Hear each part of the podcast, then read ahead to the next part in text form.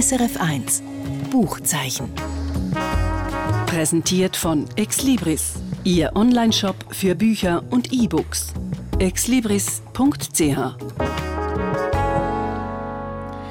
Und das Buchzeichen ist einmal mehr Stammtischrunde. Mit dabei sind Annette König und der Tim Felchlin.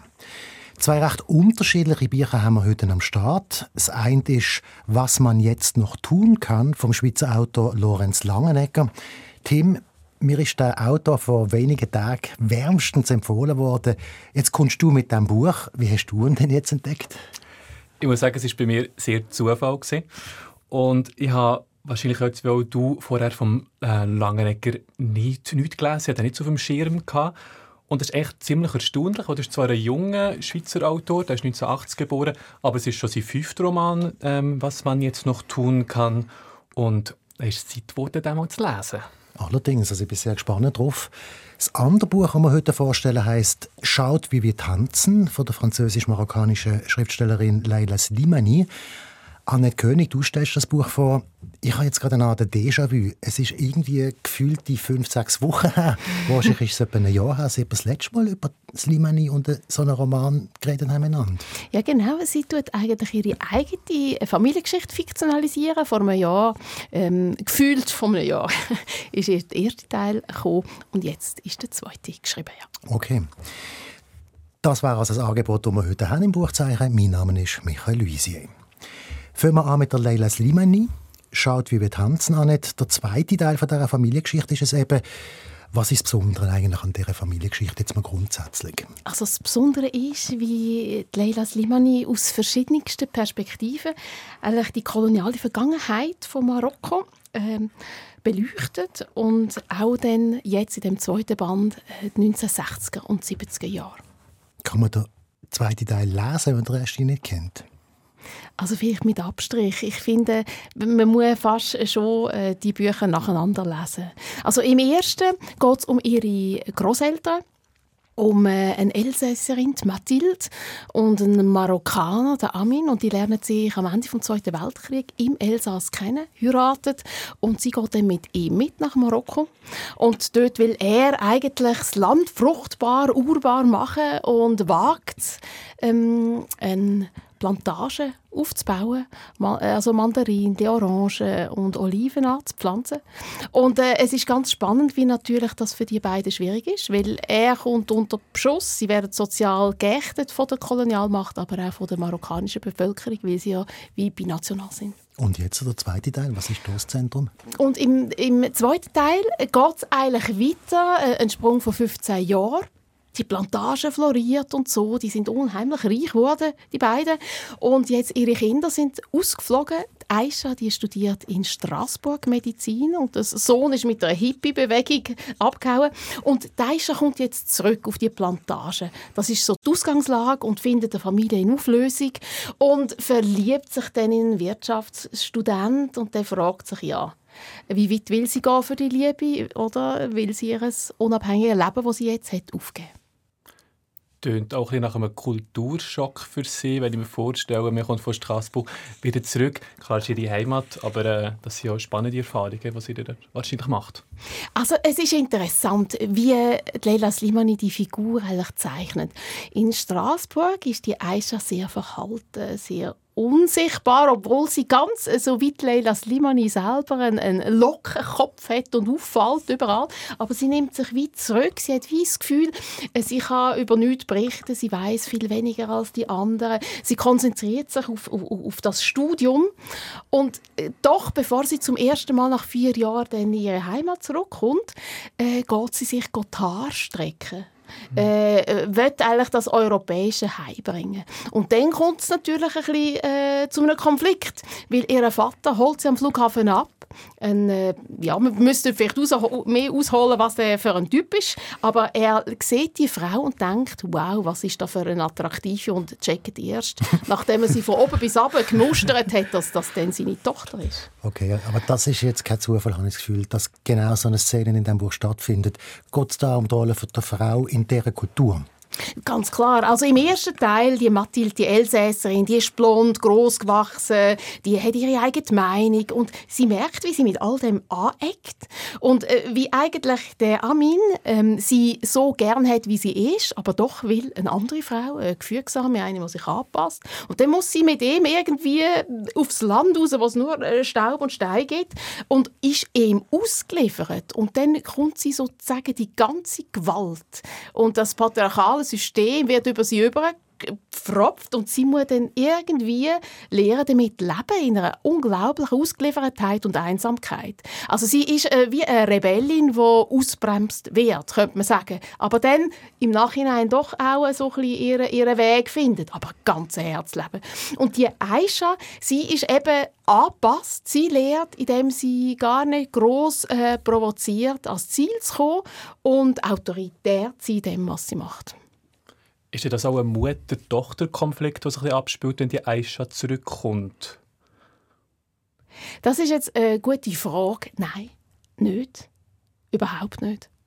Das ist eigentlich noch das Interessante daran, dass das Mutter-Tochter, das wird eigentlich aufdröselt auf äh, Tochter, Vater oder auf Frau, Vater. Eigentlich sind immer äh, so die zwei Spuren Und Männer, die schon im Zentrum stehen, also im ja, patriarchischen Eigentlich auch wieder, oder? Und der Mann, der Amin, der eben seine Frau, äh, äh, seine Tochter so begehrlich anschaut, wo äh, seiner Frau keine Freiheit lässt, wo dann darum heißt, das Buch schaut, wie wir tanzen. Das ist einerseits gemeint, oh, wir sind jetzt, äh, wir gehören zur europäischen Elite, wir sind sind auch reich und so wie früher die, die Grossgrundplantagenbesitzer, wir haben so etwas gebracht, wir gehen tanzen, aber es heißt eben auch, er geht, geht tanzen. Und er tanzt immer mit anderen Frauen. Und er betrügt seine Frau daheim. Und alles äh, Unschöne für sie, ja. Also er nimmt sich die sexuelle Freiheit noch vor den 68er Jahren, also vor der Hippie-Bewegung, äh, schaut er, dass es ihm gut geht. Und sie hat es nachsehen. Ich habe am Fernsehen ein Interview mit Leila Slimani gesehen zu diesem Buch. Und sie hat einen interessanten Aspekt erwähnt. Sie hat gesagt, im Postkolonialismus, und das spielt ja in der Zeit nach der Unabhängigkeit, das ist eine Zeit, wo islamische Männer oder Männer aus den, aus den Regionen, die besetzt worden sind oder wo kolonialisiert worden sind, dass die jetzt im Prinzip wieder die Frauen zurückerkämpfen. Und dass die Restriktion oder das unfreie Klima der Frauen gegenüber als Reaktion auf die kolonialistische Zeit zu verstehen ist. Und das ist ein Gedanke, den ich noch nie so gehört habe. Ist etwas von dem, das hat sie gesagt, die Autorin im Fernsehen, ist, ist etwas von dem spürbar?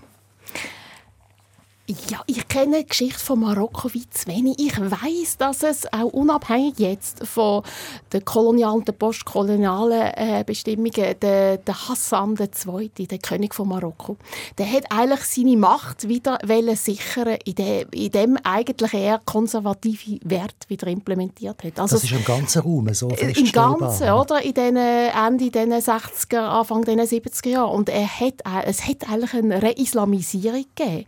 Und das hat natürlich automatisch dazu geführt, dass die Frauen wieder zurückgebunden worden sind. Aber jetzt beispielsweise die Verwandten rundum um die Mutter von der Aisha, um die Mathilde, die sie dann kennengelernt hat, also am Amin, seine Mutter, äh, also ihre Schwiegermutter und so weiter, die sind auch sehr äh, traditionell gewesen. und eine Frau hat auch dort noch nicht können über die Stränge schlagen aber trotzdem erfahrt man etwas über die Geschichte von Marokko zu dieser Zeit oder hast du das, sag jetzt mal, ein bisschen ähm, weniger Wissen ähm, dir selber angeeignet? Nein, das ist eben das Tolle, was sie macht. Sie macht keine äh, Geschichtslektion, ähm, wo sie einem die Welt erklärt, sondern sie erzählt das ausgehend von ihren äh, Figuren oder wie die eigentlich mühen sich durchschlaufen da. Und äh, man erfahrt ganz, ganz viel so durch die Blumen. Gefällt es dir? Ich habe natürlich, also Leila Slimani kann einfach wunderbar äh, Szenerien beschreiben, Landschaften, auch die Figuren, die werden lebendig. Wenn sie über Gefühl schreibt, das ist also eine unglaubliche Stärke, vor allem über die Liebe, dann fängt das Herz gerade noch mehr an zu klopfen. Also man liest das Buch und kann es nicht mehr weglegen. Ja ich sehe schon, dass du die ganze Zeit an deinem Buch rumnuschst. Möchtest du mir gerne ein Zitat lesen aus diesem Buch bezüglich äh, Gefühlszustand? Ja, genau. Und zwar geht es um äh, den Liebeskummer, wo der Aisha ihren Freund hat. Weil sie die Kulisse seines Liebeskummers wurde, begann die Stadt ihm zu gefallen. Hier führte er seine Melancholie spazieren, während er die Straßen auf der Suche nach einer Frau durchmaß, die er abwesend und in weiter Ferne wusste. Und seltsamerweise erschienen ihm die Straßen, gerade weil Aisha nicht da war, so ungeheuer lebendig. Seine Suche öffnete ihm die Augen, lenkte seine Aufmerksamkeit auf die kleinsten Details, die Schönheit einer Fassade, das goldene Licht auf den Palastmauern. Er wartete im Treibsand der Sehnsucht, er käute seinen Schmerz wieder und die Stadt nahm daran Anteil und beschützte ihn. Das ist da nicht König, wenn man einen Ausschnitt ausschaut, wie wir tanzen, von der Leila Slimani. Das Buch ist rausgekommen bei Luchterhand. Kommen wir zum zweiten Buch für heute. Was man jetzt noch tun kann, vom Lorenz Langenegger. Dem Völklin, gerade am Anfang von dem Buch stirbt der Vater von der Hauptfigur. Ist der Roman ein Erinnerungsbuch an den toten Vater? Das ist er bedingt, oder nur bedingt, muss man vielleicht sagen. Der Tod, der Schutz war am Anfang. Es kommen ja auch viele Erinnerungen, die der Sohn hat, an seinen Vater, der gestorben ist. Aber eigentlich bringt der Tod vor allem so einen Selbstfindungsprozess in Gang von dem Sohn. Das ist die Hauptfigur. Der heißt Manuel, Manuel Keller. Und das ist ein junger Mann, ich würde sagen, vielleicht noch nicht ganz 40. Und das ist so ein Typ, der weiß eigentlich gar nicht, dass er anfangen mit seinem Leben. Das, der schockt am Schreibtisch, überlegt sich, ich könnte eigentlich anfangen schreiben, aber im Grunde genommen denkt er nur, was, jetzt, äh, was sein Leben noch so bringt. Seine Beziehung ist am Kriseln oder er muss hier eingeschlafen. Und in dieser Ausgangslage stirbt jetzt eben sein Vater. Und das bringt ihn dann zu Gedanken über sein eigenes Leben. Das könnte man vielleicht bei einem Todesfall. Und eigentlich auch ganz konkret, weil er durch diesen Todesfall die Schlüsselfirma von seinem Vater erbt. Also das sind einige Krisen, eine ganze Lebenskrisen offenbar. Wie dramatisch schildert das der Autor? Erstaunlich gelassen, erstaunlich unaufgeregt. Und das hat mich wirklich, ähm, äh, das, das habe ich, habe ich bemerkenswert gefunden. Weil, wie du gesagt hast, hat wirklich die Krisen drin. Man hat aber nie das Gefühl, die Figur steht jetzt gerade kurz vor dem Absturz.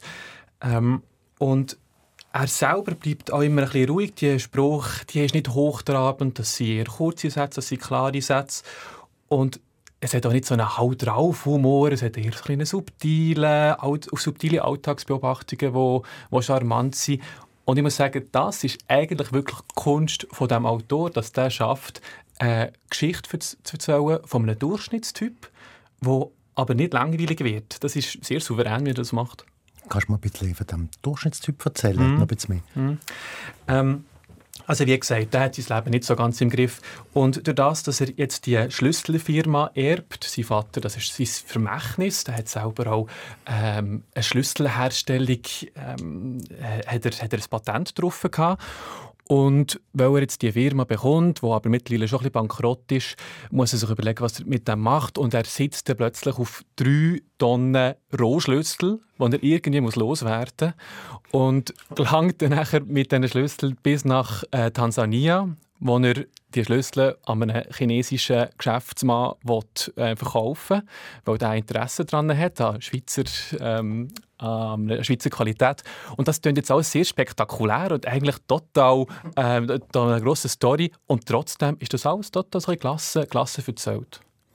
Das ist aber noch cool. Also, mir gefällt das. Also, das ist ein völlig absurder Road-Movie mit 3000 Schlüsseln auf Tansania. Und du sagst, völlig klasse und normal erzählt. Also, mhm. die, die Spannung zwischen Alltäglichkeit und, und, und verrückte Idee. Mhm. Stelle ich mir toll vor. Ja, sehr. Aber man merkt dort immer, die, die Hauptfigur, der Manuel, der ist eigentlich, das sind nicht seine eigenen Entscheidungen, sondern er kommt vom einen ins andere hinein. Zuerst, als sein Vater stirbt, sehr etwas Tragisches, und dann, weil der Geschäftsmann auf ihn selber zukommt, weil er vielleicht mal eine Annonce schreibt. Und in dem Ganzen, in seinem, in seinem Roadmovie, hat man aber immer das Gefühl, eigentlich sucht er, wie geht es mit mir selber weiter. Also das ist die Hauptfrage. Und der Roman tut das auch nicht ganz aufschlüsseln, was dann nachher sein Weg ist ins Leben. Was ist seine Geschichte? Wie findet er den Weg zurück ins Leben? Das kann er machen. Ist denn das sozusagen da, wo einem der Autor auf den Weg geht, jetzt mehr als Leserin, dass ich dann mehr die Fragen äh, versuche zu beantworten bezogen auf mein eigenes Leben? Ja, vielleicht schon ein bisschen. Und das macht er auch aus dem Grund, weil er auf eine Art und Weise schreibt, wo ich mich sehr verstanden habe gefühlt, ein bisschen abgeholt. Vielleicht gerade, weil es so ein Durchschnittstyp ist und man sehr nahe ist dran. Ähm, so beispielsweise erklärt er, wie man die, die Situation, wenn man zum Beispiel ein Portemonnaie verloren hat und wie man sich dann fühlt, wenn man, wenn man das Portemonnaie sucht. Oder so. Das sind so kleine Alltagsbeobachtungen, wo ich denke, das kenne ich sehr gut aus meinem eigenen Leben und darum ist man doch recht neu an dieser Figur und ja, es ist eine Lebenskrise, die da drin steckt und auch das macht etwas mit einem. Ja. Du hast vorhin von, von drei Schlüssel erzählt. Also mir, mir fällt das jetzt ein bisschen auf. Kann das sein, dass das einfach große Metapher ist noch für irgendetwas? Also wenn du mit einem Schlüssel unterwegs bist in einer Geschichte, könnte das etwas bedeuten. Aber wenn einer gerade mit drei Schlüssel unterwegs ist, dann fällt es gerade ein bisschen auf.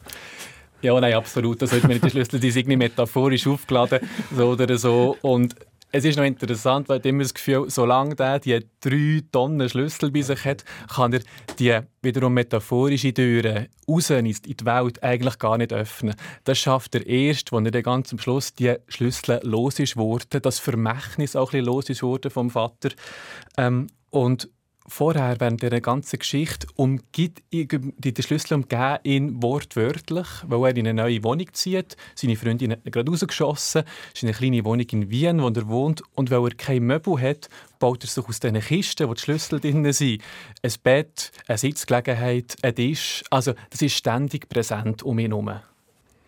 Eigentlich ist ja das eben so ein einschneidendes Erlebnis, wenn, wenn ein älterer Teil von einem stirbt und ein Kind ist und dann in der Mitte vom Leben steht und dann eben so wie einem alle Schlüssel abhanden gekommen sind und man jetzt eigentlich eine Tür zum, zum ganz eigenen muss öffnen. Mhm. Findet ihr das? Er findet es, man merkt auch sehr, dass es ein gewisser Ablösungsprozess ist, ein bisschen durch Erinnerungen an Vater. Ähm, er macht etwas ganz anderes. Also der Vater war Ingenieur, gewesen, er ist das nicht. Gewesen. Ähm, hat aber auch seinen Brüder, einen Brüder, der recht erfolgreich ist, der Professor ist und sie immer auch ein bisschen die, die Vergleiche, die er hat innerhalb der Familie. Und durch den Verlust ja, ist er gezwungen, dass er jetzt mal ein bisschen sein eigenes macht, auch weil er sich sehr allein fühlt. Das hat auch mit der Beziehung zu tun, die, die am Kriseln ist und weil er ähm, total allein unterwegs ist. Kann ihm die Figuren manchmal nerven? Also ich käme jetzt so, dem müssen wir mal einen, einen Gink in Arsch geben. das habe ich mir nach dem Lesen tatsächlich auch überlegt, dass ich erstaunt war, dass ich das nicht hatte. Die Person ist mir nicht auf die Nerven gegangen und ich kenne das von anderen Büchern. Man sagt, hey komm, mach jetzt mal etwas. Und durch das, dass der gleich auch, dass, dass, dass der Plot vorankommt, dass er plötzlich in Tansania landet, ähm, der macht der Autor das ganz geschickt, dass ich das Gefühl nicht habe. Aber wenn wir jetzt mit dem ein Bier trinken am Abend, wäre es auch recht langweilig. Mal einen kleinen Themawechsel. Der Lorenz Langenegger, wo wir beide äh, entdeckt haben jetzt, äh, was weißt du über den? Ich, ich, ich weiß, dass er Theaterautor ist und dass er auch Tatort Bücher schreibt. Genau, er hat jetzt gerade äh, drei Bücher für einen neuen Zürcher Tatort geschrieben und er kommt aus, aus dem Zürcherland, ist aufgewachsen und lebt jetzt vor allem in Wien, aber auch in Zürich. Also so als Autor kann man das, dass man in verschiedenen Städten wohnt. Ähm, das merkt man auch in diesem Buch, weil auch die Hauptfigur, der Manuel, vor allem in Wien wohnt, aber immer wieder in Zürich ist, wo er herkommt. Das ist kein autofiktionaler Roman, aber da sieht man Parallelen. Und ähm, wie gesagt am Anfang, das ist jetzt sein fünfter Roman, den er geschrieben hat. Ich habe mir noch so ein bisschen überlegt, ob man merkt, dass er auch Drehbuchautor ist. Ähm, in diesem Buch habe ich es nicht so ganz herausgespürt, weil es tatsächlich doch sehr langsam erzählt ist. Ähm, es wäre eher ein stiller Film, wenn man so will. Aber ähm, der Langenegger macht recht viel. Also ich bin gespannt, was als nächstes kommt. Und jetzt so fazitmäßig, wie gefällt dir das Buch jetzt, der Roman? Deine Entdeckung? Mir hat es gut gefallen. Es ist ein Buch, das ich Freude hatte, weiterzulesen. Und schlussendlich ist es aber auch ein Buch, wenn ich es weggelegt dann habe ich es fast ein bisschen vergessen, wenn ich ehrlich bin. Wenn ich dran bin, ist das super, ich werde glaube auch wieder etwas Neues lesen, aber dann hat es sich. Das also Lorenz Langenegger, was man jetzt noch tun kann, rausgekommen ist das Buch bei Jung und Jung. Und das ist es fast schon vom Buchzeichen auf SRF 1. Mit dabei sind Anne König und der Tim Felchling. Alle Angaben zu den besprochenen Büchern finden Sie wie immer online unter srf.ch-audio. Und jetzt noch ein Tipp. Chatteri Bum. So heißt eine neue Sammlung vom Mundartgedicht für Kinder. Dahinter steht einer der renommiertesten Kenner der Kinder- und Jugendbuchliteratur in der Schweiz, der Lektor, Publizist und Dozent Hans-Zen Donkart, wo jahrelang für das Programm beim damaligen Kinder- und Jugendbuchverlag Atlantis zuständig war. Der hat vor ungefähr einem Jahr einen Aufruf gestartet an etwa 80 Leute mit der Bitte, Mundart-Kindergedicht schreiben für ein neues Buch. 200 Gedichte sind so zusammengekommen von insgesamt 45 Autorinnen und Autoren. Darunter Katja Alves, der Benz Friedlitz, Stefanie Grob, der Franz Hohler, der Guy Corneta, der Pedro Lenz, der Lorenz Pauli und viele, viele andere. Hinter deren Idee von dieser neuen Sammlung steht eine andere Sammlung, eine aus dem Jahr 1974. Ein Elefant von Entenhausen hat die geheissen und stammt von der Lektorin Anna-Katharina Ulrich. Schon damals ist es darum gegangen, das Kindergedicht in eine neue Zeit zu führen. Damals in die Zeit nach dem Umbruchjahr 1968. Jetzt ist das wieder so. Es geht darum, das Kindergedicht in die Zeit nach der Digitalisierung zu feiern, wo es komplett andere Medien gibt und wo schon die Kinder selber wie wild am Posten sind. Und vom Sprachlichen her in eine Zeit nach der Erfindung von Rap und Spoken Word. Aber bei allem Neuen, was die Sammlung tatsächlich hat, am Schluss geht es auch einfach um Freude an der Spruch, am Wortspiel und am Umgang mit Sinn und Unsinn. Wie zum Beispiel in dem Gedicht hier, wo man der Matto Kempf aufgenommen hat, weil ihn zufälligerweise im Stegenhaus vom Radiostudio angetroffen hat. Am Bügeln. Ihr Lenk bricht man gern ein Gelenk die Berge sind ja so ein Geschenk, hat der Skiliftköbel gedacht und die Bögle an die Vögel gehängt. So ist es. Chadri Bum, Mundartgedicht für Kinder von 45 Autoren, rausgegeben von Hans Zendonkart und illustriert von der Elena Knecht, rausgehoben «Der gesunde Menschenverstand». Und das ist es jetzt endgültig vom Buchzeichen auf SRF 1. Mein Name Michael Duisier. SRF1 Buchzeichen. Präsentiert von Exlibris, Ihr Online-Shop für Bücher und E-Books. exlibris.ch